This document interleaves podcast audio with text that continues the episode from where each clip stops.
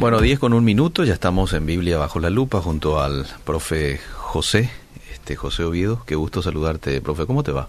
Bien, Eliseo, un gusto estar contigo nuevamente. Ah, bueno, hoy vamos a tocar un tema y un más que un tema, un vocabulario, una expresión muy utilizada en la Biblia y principalmente en el libro de los Salmos que tiene que ver con Shalom. Así es, Shalom es un concepto que normalmente todos conocemos, Ajá. es un término que todos los cristianos manejan. Sí. Incluso algunos ya lo utilizan en su saludo cotidiano, ¿no? Ajá. El término también se utiliza como un saludo en Israel. Sí. En Israel hoy en día, Shalom significa hola y significa chao. Ah, Entonces mira. cuando uno entra a un lugar, saluda Shalom. Shalom. Ajá. Y cuando uno sale también. Es como un deseo de paz. Y es muy, Ya. muy interesante porque eh, en los idiomas se puede ver la cosmovisión del pueblo. Ajá. Y el shalom forma una parte central de la cosmovisión israelí Ajá. y de toda su historia. Porque Israel, Mm. en todo el tiempo que estuvo en, en la Biblia, nosotros podemos observar que estuvo pasando por varias guerras, Mm. por varios eh, eventos bélicos, Mm. donde siempre la pregunta era, ¿está Israel en paz o no? Mm. Ese, básicamente se, se dividió el pueblo en eso. Sí. ¿Está Israel en paz o no? Hoy en día el saludo, aparte del shalom, es ¿cómo está tu paz? Cuando nos saludan Israel. Shalom, ha shalom leja, te pregunta uno, Ah. y uno responde, shalom li, tengo paz. Ah. Entonces es como que está todo hilado, ¿no? La cosmovisión del pueblo Ajá. con el saludo típico. Ajá. Al punto de que no es que estamos preguntando si hay guerra o no constantemente, sino que es uno quiere saber si la persona tiene paz o no en su corazón. Ah. Ahora, el término paz, el Sí. término shalom, Sí. que muchas veces se asocia con eh, la guerra Sí, y sí. unos dicen que la paz es simplemente la ausencia de guerra, Ajá. en el contexto bíblico va mucho más allá. Mm. En el contexto bíblico, el concepto de shalom se puede definir como seguridad, estar a salvo, Mm. un bienestar, no solamente en cuanto a la situación política, sino también un bienestar espiritual Mm. y un bienestar social, un bienestar físico. Básicamente, yo tengo un concepto de shalom que eh, lo aprendí gracias a los salmos, que es nuestro tema de hoy, Mm. y es lo que quiero compartir con ustedes. Para mí, shalom, desde el punto de vista bíblico, es un bienestar Mm. que viene a la persona por causa de tener buenas relaciones. ¿Con quién? Con Dios, con otros, Mm. con nosotros mismos y Mm. con nuestras circunstancias. Ah. Si nosotros tenemos buenas relaciones con Dios, con nosotros mismos, con los otros y también con nuestras situaciones, en ese momento tenemos shalom, Mm. en ese momento tenemos paz. Mira qué interesante. La esto. paz viene por tener una visión correcta de la vida. Mm. Y básicamente cuando nosotros leemos los salmos tenemos eh, dos, tres participantes. Tenemos al salmista o a la comunidad que está entonando el salmo. Sí. Tenemos a Dios, ¿sí?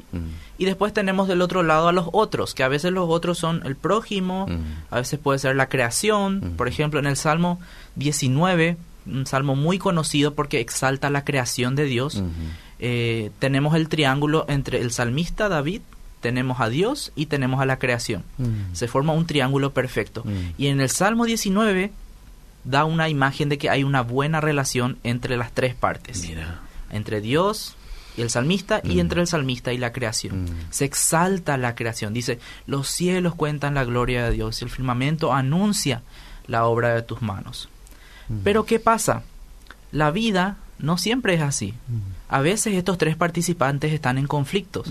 A veces no estamos bien con Dios, a veces no estamos bien con otros. Entonces ahí entran eh, el enemigo. Mm. El enemigo forma una parte de ese triángulo y en ese momento llegan otros tipos de salmos. Entonces, en esta, en esta mañana yo quería compartir un poco con la audiencia una llave hermenéutica Mm. para poder comprender mejor los salmos.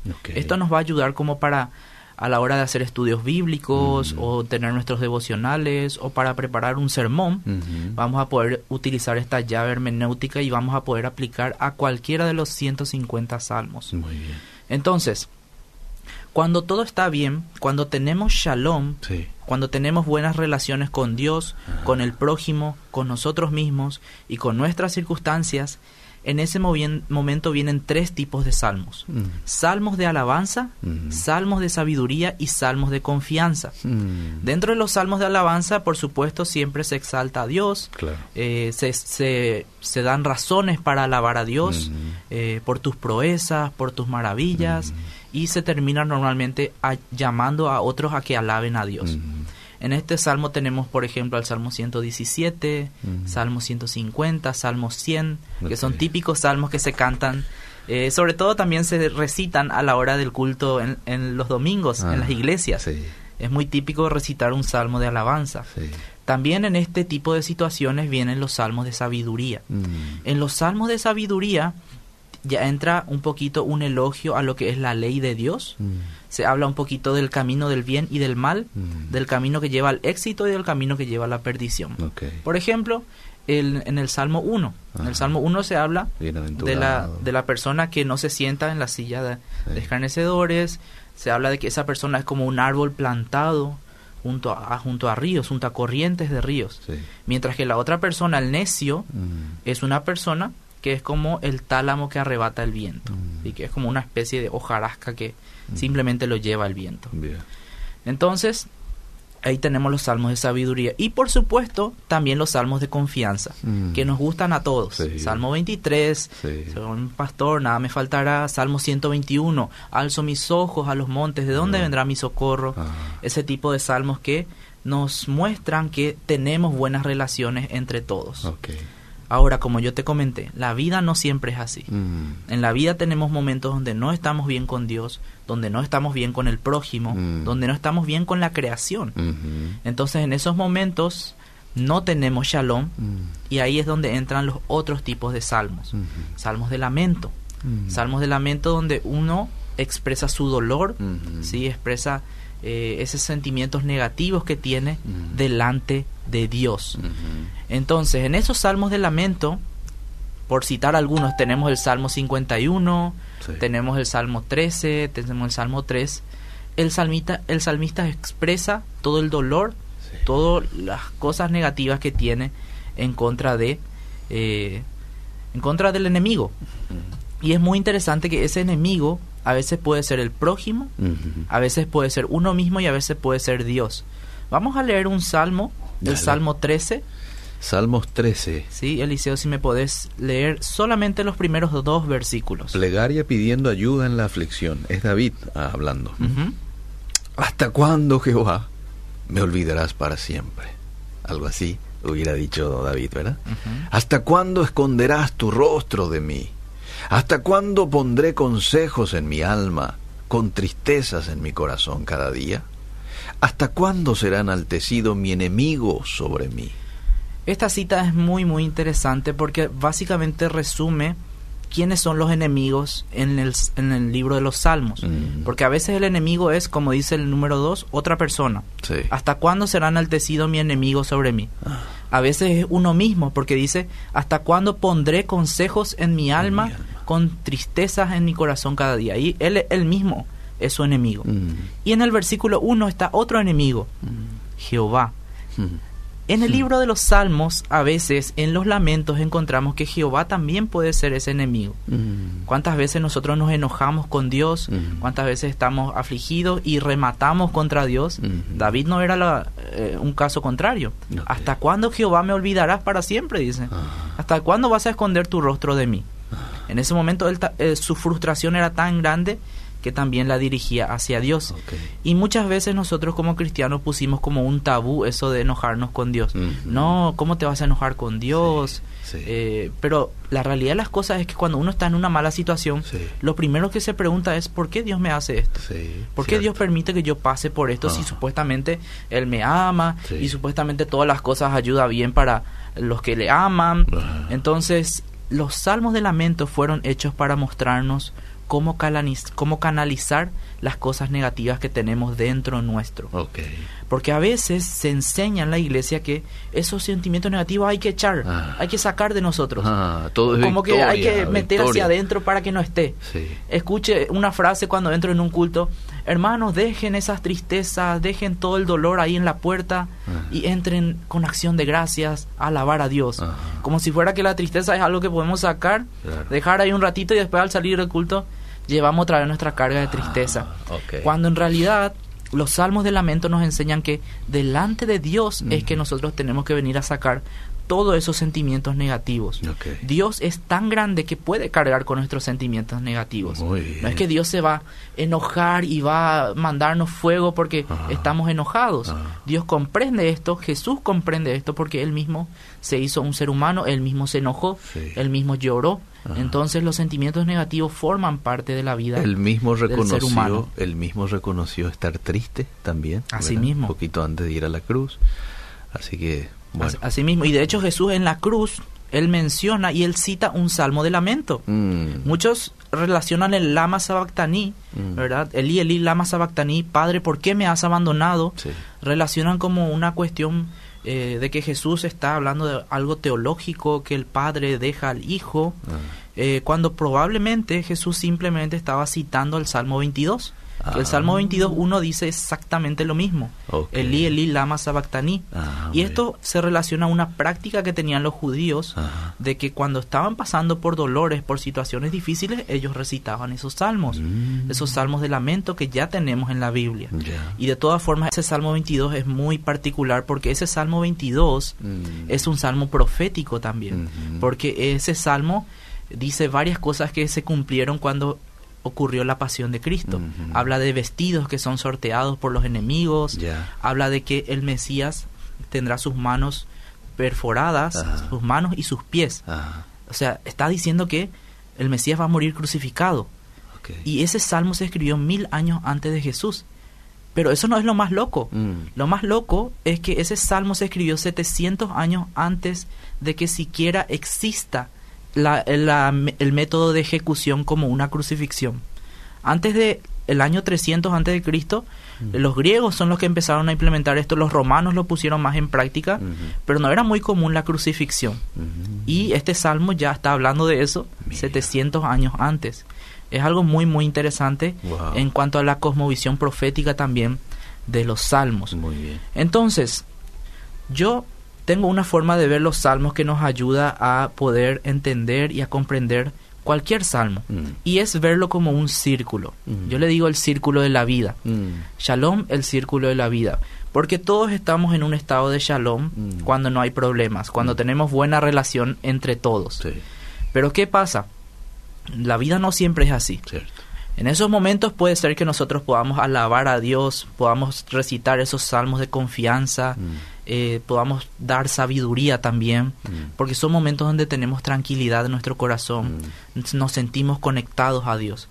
Pero el enemigo ataca. Mm. El enemigo siempre ataca y al enemigo atacar uno cae en crisis. Mm. Uno cae en un estado donde se encuentra en todo ve todo negativo, Sí. empieza a reclamar a diferentes Sí. partes y los salmos de lamento nos reencausan hacia Dios. Mm. Nos dicen, no, no vaya a meter esos sentimientos negativos hacia adentro porque después va a explotar. Mm. No vaya a rematar hacia otra persona Mm. porque eso también va a hacer que estés mal con otra persona. Mm. Encausalos hacia Dios, Mm. que Dios es tan grande y poderoso que puede lidiar con tus sentimientos negativos. Pla- plagueate con él. si es Plagueate que- con si es Dios. que cabe esa expresión, Exactamente. con la persona correcta. Los salmos de lamento, eso nos dicen. Ah, Clamale a Dios, ah, ayuda. ah, La- quejate delante de Él, Sí. que Él te va a escuchar. Y eventualmente Dios nos salva. Eventualmente Dios nos salva. mm, ¿Y qué pasa cuando Dios nos salva? Nosotros no estamos como antes, mm. estamos mejor que antes. Gloria a Dios. Entonces, es más que un círculo, es como una espiral. Mm. Porque a través de esa situación negativa, Dios nos rescató y nosotros somos más fuertes. Ujú. Pero después viene el enemigo con un ataque más fuerte, volvemos a caer. Y la vida es así. Mm. La vida es un constante espiral donde estamos bien, el enemigo nos ataca, estamos mal, nos lamentamos delante de Dios y Él nos rescata. Y Él nos salva. Este Salmos 13 que recién lo leí, por ejemplo, a los dos primeros versículos se queja el salmista. Mira, respóndeme, Dios mío, alumbra para que no muera de para que no duerma de muerte, para que no diga mi enemigo. Seis versículos nomás tiene. Sí. Y el 5 dice, "Mas yo en tu misericordia he confiado. Mi corazón se alegrará en tu salvación. Cantaré a Jehová porque me ha hecho bien." Muy bien. Ahí está un, un detalle bastante interesante que te agradezco que lo traigas a colación. Y es acerca de cómo interpretar esos salmos. Porque hay que ponernos en el- los pies del salmista. Solamente tiene seis versículos como recién mencionaste. Y el salmista al principio se está quejando hasta contra Dios. Sí.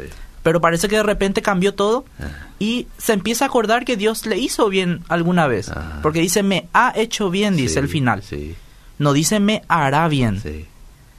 Y aquí entramos en un conflicto eh, en, en cuanto a las traducciones. Ah. Y este conflicto en este salmo en particular no se manifiesta, pero se manifiesta en el Salmo 3, por ejemplo. Vamos al Salmo 3 Salmos 3. para ver eso que está pasando al final del Salmo. Ajá. En el Salmo 3, ¿Qué en el versículo? versículo 7, 7. tenemos una particularidad que las personas al leer en varias versiones se van a dar cuenta. Yo te quiero pedir, Eliseo, que me leas la versión Reina Valera 60 Mm. del Salmo 3. Levántate Jehová, desde el 7. Desde el versículo 7, solo el versículo 7. Levántate Jehová, sálvame Dios mío, porque tú heriste a todos mis enemigos en la mejilla, los dientes de los perversos quebrantaste. Heriste a todos mis enemigos en la mejilla y a los dientes del perverso quebrantaste. Sí. Algo de lingüística básica. ¿Eso en qué tiempo está? Está en pasado, ¿no? Sí, Está en pasado. quebrantaste. Aunque, aunque al principio él dice, levántate y sálvame. Como que no pasó todavía. Sí, Y el- pero heriste y quebrantaste está en tiempo pasado. como que se recuerda del pasado. Puede ser una ¿Verdad? interpretación. Ajá. Ahora, yo voy a leer la Biblia de las Américas. Dice, levántate Señor, sálvame Dios mío, porque tú hieres a todos mis enemigos en la mejilla Epa. y tú rompes los dientes de los impíos. Ese ya está en presente. Ese está en presente, es como que está haciendo eso el Señor. Sí. ¿ok? Tenemos Dios habla hoy. Ah, Otra versión, levántate Señor, sálvame Dios míos, porque tú golpearás en la cara a mis enemigos y les romperás los dientes a los malvados. Futuro ya. Y eso está en futuro. Y si queremos ponerle un poco más de, de picante, Señor y Dios mío, Reina Valera contemporánea, Eh, Señor y Dios mío, acude a rescatarme, hiere a todos mis enemigos, rómpeles las- los dientes. Esto está ya en imperativo, como una orden. ajá, Entonces tenemos tres versiones que en español se usa bastante sí. y tenemos diferentes formas de interpretar. ¿Cómo es? ¿Cómo es que un verbo está así? Sí. En hebreo, eh, la forma hebrea es normalmente una forma en la que se encuentra en pasado. Ah, muy bien. En pasado, o sea, por ejemplo, este heriste y quebrantaste. Pero ¿por qué estas otras versiones es como que no leen el hebreo? Ah, No, ellas, estas versiones también se basan en el hebreo. ah, De hecho, hasta los traductores de Dios hablado yo conozco y son eruditos que tienen en cuenta el texto hebreo. Pero ¿cómo es que va a cambiar tanto la Dios habla hoy del pasado Ah. al futuro?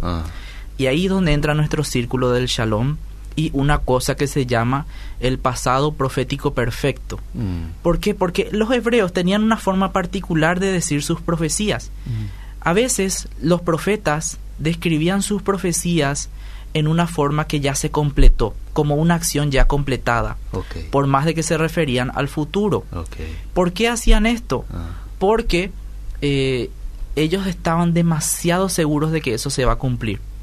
Entonces ya ellos lo veían como algo completado. Mm, Lo mismo pasa en los salmos, los salmos que tienen tintes proféticos. mm, ¿Por qué? Porque uno está tan seguro de lo que va a venir, de la salvación de Dios, que el salmista ya lo expresa en un estado completo, como que ya se hizo.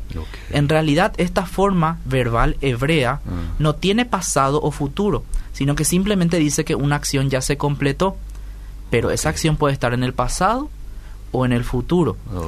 Y acá es donde entra el círculo del shalom entonces. Ah, Este es un salmo de lamento. ¿Dónde era que estábamos cuando estábamos lamentándonos? No estábamos bien con Dios, Sí. no estábamos bien con el prójimo, estábamos abajo Sí. en nuestro círculo. En ese lugar, normalmente cuando nosotros leemos los salmos tenemos que esperar una descripción del problema Mm. en tiempo presente Mm. y este salmo tiene una descripción del problema en tiempo presente. Mm. Versículo versículo 2. Versículo 1 y 2. Muchos son los que se levantan contra mí, Ajá. tiempo presente. Ajá. La descripción del problema es en tiempo presente. Pero el pedido de ayuda es en una forma futura, Mm. ¿sí? Se pide ayuda y se espera una acción de Dios en el futuro. Mm. Y eso normalmente viene al final del salmo, como acá dice. En el 6, él expresa confianza, no voy a temer a la a mucha gente que se levantan contra mí. Y en el 7, ¿qué hace? Pide ayuda a Dios. Y esa ayuda va a venir en futuro. Porque justamente como hace rato mencionábamos, los salmos de lamento son cortitos. Mm. Y uno no puede pasar del lamento a la alegría rápidamente, sino más bien lo que hacen los salmistas a través de los salmos de lamento es mostrarnos de que aún con toda esa acción negativa, vos tenés que recordar a Dios, vos tenés que confiar en Dios. Él te va a sacar de esta situación. Entonces, en este tipo de problemas, cuando encontremos que las versiones no coinciden en cuanto al tiempo, pongamos el salmo en un círculo. Si es el salmo de lamento, entonces estamos abajo en el círculo. Todavía Dios no lo salvó. Él se está quejando todavía del problema.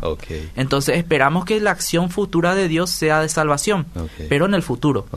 Entonces ahí es que nosotros decimos, la Dios habla hoy, interpretó mejor el discurso y entonces tradujo en futuro, porque tú herirás a mis enemigos, tú los golpearás en la cara. Entonces eso muestra realmente la esperanza del salmista para poder obtener la salvación de Dios. Y después de que Dios los salva, porque eventualmente Dios salva siempre, Ajá. ahí vienen los salmos de gratitud. Mm. Y en los salmos de gratitud no es como mucha gente piensa que son los salmos donde dice gracias Dios por esto, gracias por aquello. Los salmos de gratitud son los salmos con testimonios, Mm. los que dicen el problema que pasó el salmista y cómo Dios le salvó, pero todo en tiempo pasado. Ah, muy bien. Entonces, estamos bien en la, en la- Sí. en la punta del círculo, Sí. shalom, hay salmos de alabanza, de confianza, de sabiduría, Sí. el enemigo ataca. El enemigo ataca, estamos el salmo de lamento. Ajá. Y en el salmo de lamento esperamos una descripción del problema Mm. en tiempo presente Mm. y una acción de Dios salvadora en tiempo futuro. Mm. Y eventualmente Dios salva y nos lleva a los salmos de gratitud, donde nosotros contamos como testimonios. Los famosos testimonios en la iglesia, ¿verdad? Donde uno cuenta el problema que pasó Ajá. y cómo Dios le salvó. Ah. Y un ejemplo básico de esto es el Salmo 51. Sí. En el Salmo 51, si recordará nuestra audiencia, tenemos un salmo bastante conocido, Hmm. que es del rey David. Y yo te quiero pedir, Eliseo, en el Salmo 50, si podés poner la 50. parte de abajo, Sí. ahí dice el título del Salmo 51, que es al músico principal. Sí. ¿Puedes leernos esa parte, que es el título del Salmo 51? Al músico principal Salmo de David, cuando después que se llegó a Betsabé, vino a él Natán el profeta. Entonces, si recordamos la historia, el, profe- el, el rey David había Sí, pecado con sí, Betsabé Sí, eh, y el profeta Natán, con mucho miedo, ¿verdad? Viene y le encara al rey David, le dice, mira, este es tu pecado. Y David escribe un salmo de lamento. Ajá. Si vemos acá el problema, si vemos acá el salmo de lamento, todo el salmo 51, él describe su dolor en presente. Ujú. En este caso, ¿quién era el enemigo? Él mismo. Él mismo. Él mismo era su enemigo, su pecado. Oh. Entonces él describe en, pe- en presente todo, lávame más y más, yo reconozco mis rebeliones contra ti, he pecado. Sí. Y todo lo que es para salvar, él pide en futuro, vuélveme el gozo de tu salvación. Entonces yo podré enseñar, versículo 13, entonces yo podré enseñar a los transgresores tus caminos y los pecadores se convertirán a ti. Todo eso es futuro, Futuro. cuando él ya esté mejor. Pero ahora mismo él estaba en un profundo dolor. ¿Qué pasa? Dios eventualmente lo salvó. Mm. El pedido, acá el, el problema era su pecado. Él pidió perdón, pero no fue algo de un día para otro que él estaba feliz, ¿no? Sino que Dios eventualmente lo perdonó y tenemos después el salmo de gratitud, que es el salmo 32. Y en el salmo 32, que no tiene un título, así como el salmo 51, solamente hay títulos en 13 salmos que relacionan así a situaciones de David.